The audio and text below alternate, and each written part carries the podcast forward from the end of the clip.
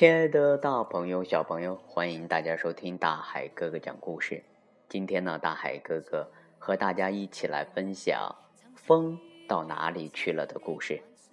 这本书的作者是美国的夏洛特·佐罗托夫，图画由意大利的斯蒂芬诺·维塔，由明天出版社出版。明晃晃的太阳啊，照了一整天。现在啊，天渐渐晚了，天光从蓝色慢慢变成粉红色，然后又变成了奇特的灰紫色。太阳渐渐西沉，掉进四合的晚霞当中。小男孩眼巴巴地望着白天在他眼前消失。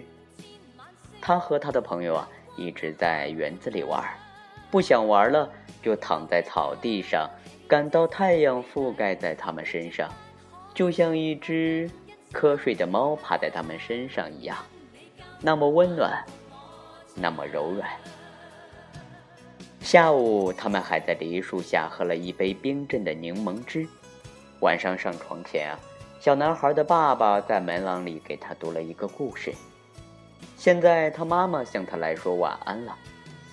为什么白天会不见呢？他问妈妈。这样啊，夜晚才能到这里来呀。妈妈说：“你看。”他指着窗外，在夜空下梨树梢后面，他看到了一弯银白色的月亮。晚上就是这样开始的。妈妈将手放在他的肩膀上，告诉他：“有月亮。”有星星的夜晚，才能让你入梦。可是白天就这样不见了，太阳到哪里去了呢？小男孩问。白天并没有不见啊，孩子，他只是到别的地方去了。我们这里是晚上，别的地方就是白天。太阳会到那个地方升起，没有什么东西会永远消失的。都是这样吗，妈妈？小男孩问。是啊，孩子，他只是换了个地方，或者换了个样子。小男孩躺在床上，妈妈在床边坐着。嗯，那么风停了以后，又到哪里去了呢？小男孩问。风停下来的时候啊，它其实是吹到别的地方，让那儿的树跳舞去了。那蒲公英的绒毛被风吹到哪里去了呢？嗯。带着新的花籽飞到别家院子的草地上去了。嗯，山到了山顶以后，又到哪里去了呢？下了坡变成山谷啊。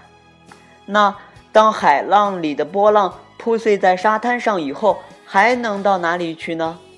再退回海里，变成新的波浪。当暴风雨过了以后，雨到哪里去了呢？